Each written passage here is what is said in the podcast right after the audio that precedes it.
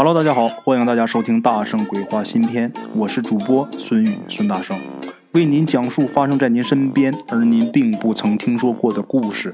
每天晚上，《大圣鬼话》与您不见不散。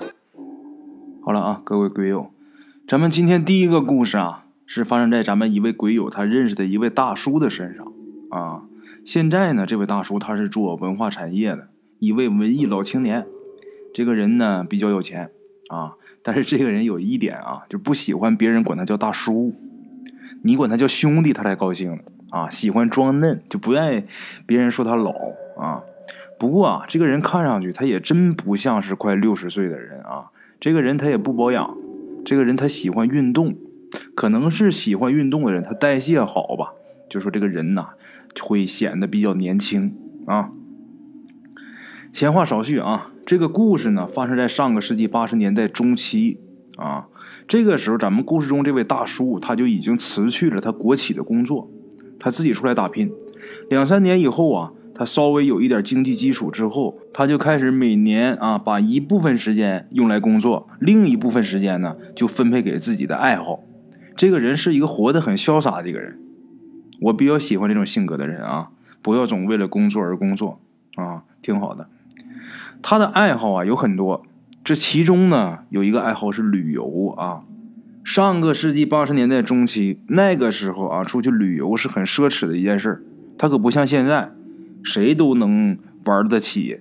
你看咱们现在啊，五月一、十月一，那一到黄金周，你看那人呐，出去玩的，国内的、国外的，那乌泱乌泱的。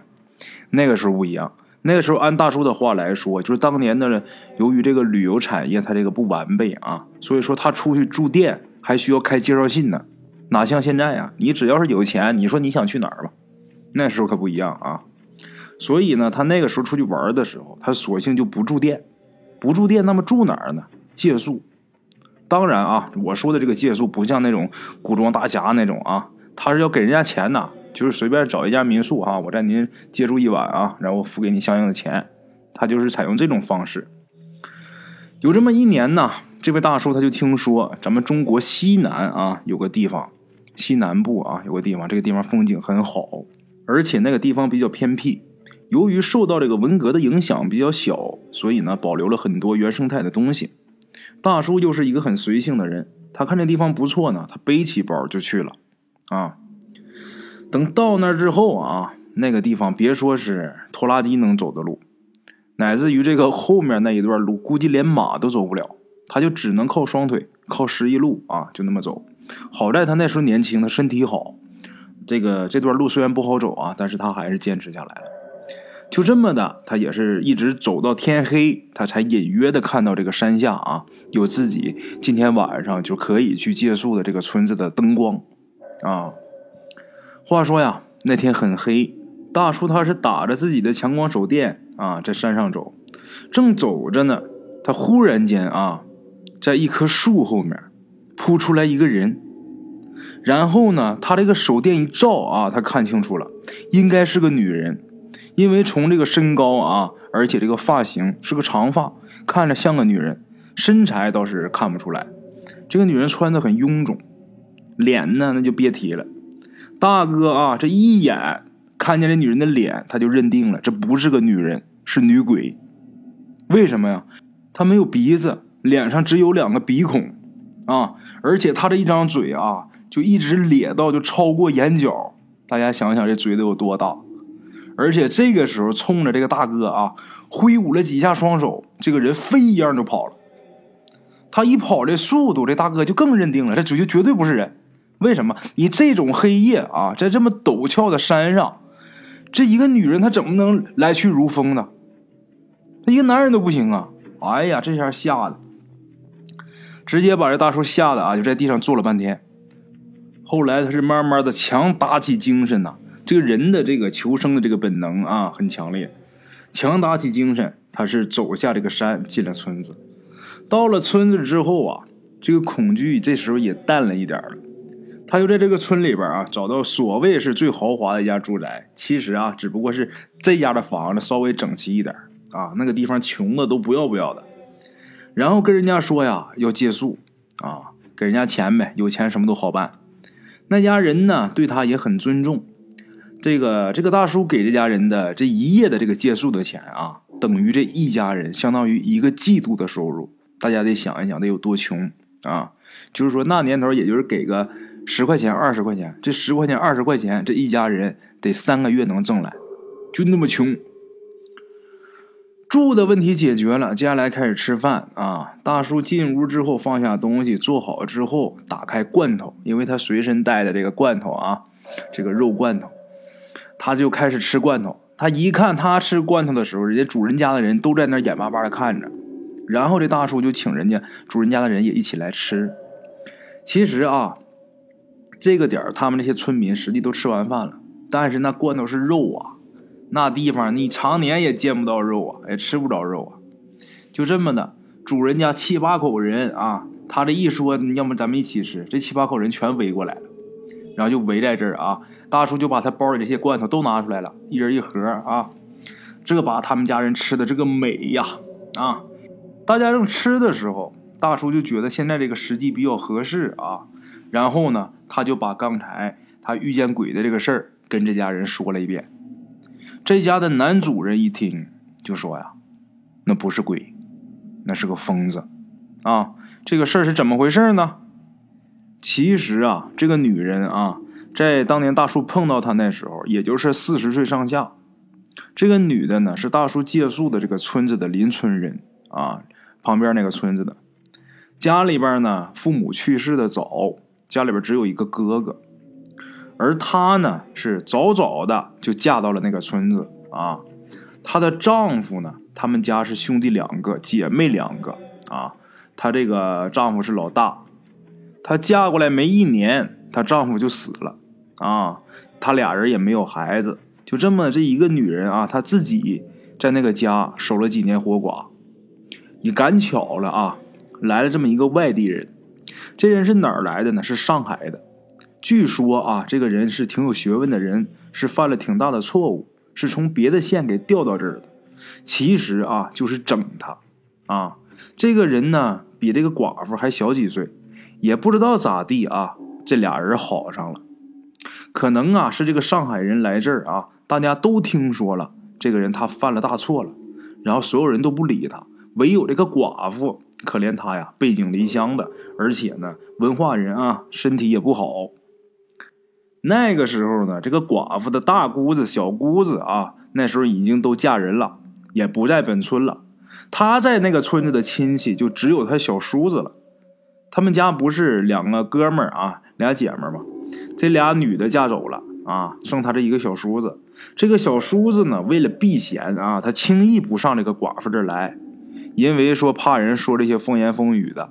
小叔子呢，轻易不来。所以，直到啊，这个上海人跟这个寡妇好上以后啊，好了一段时间，村里风言风语起来了，这个小叔子才知道，其实啊，他俩说好上了也没干什么，其实就是下了工以后啊，俩人找机会啊，就是多说几句话啊。咱再说这小叔子，他知道以后他就急了，他就心想什么，这不是给我哥戴绿帽子吗？他那个时代的人呐，那个思想还是很封建、很传统的。啊，就因为这就叫上了几个啊，他们族里边的亲戚啊，来了之后呢，就把这上海人就给打了一顿，然后这个亲戚家的这些妇女啊，把这个寡妇也给教训了一顿，啊，可是呢，他们没想到是什么？经过这件事之后，这个寡妇跟这个上海人，他俩感情反而更好了，然后呢，两个人就商量着，就说呀，上县城去办结婚。这会有了法律的保护，是不是别人总不能再说啥了吧？就这么的，这个事儿是七十年代的事儿啊。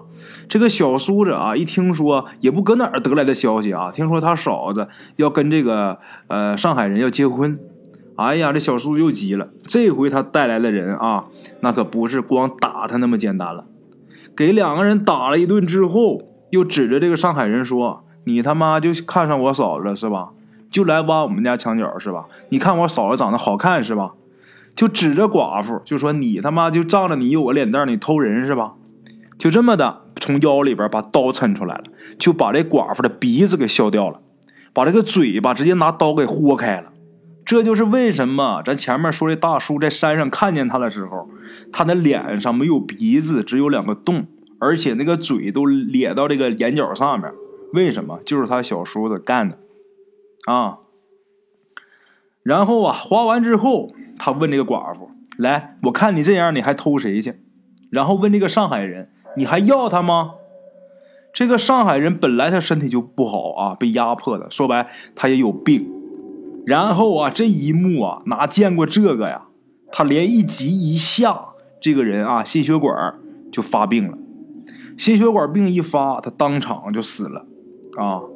然后这个寡妇呢，他一是自己让人家毁容了，他受刺激了；二是啊，他自己心爱的人当场死了，他受刺激太强烈，他也就疯了，当场就疯了啊。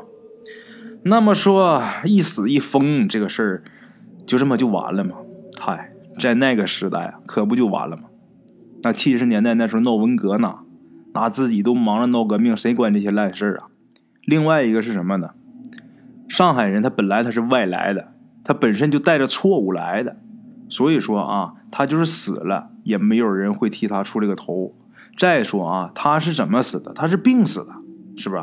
他这个心血管这个病犯了。那么说这个寡妇呢？这寡妇她倒是有个哥。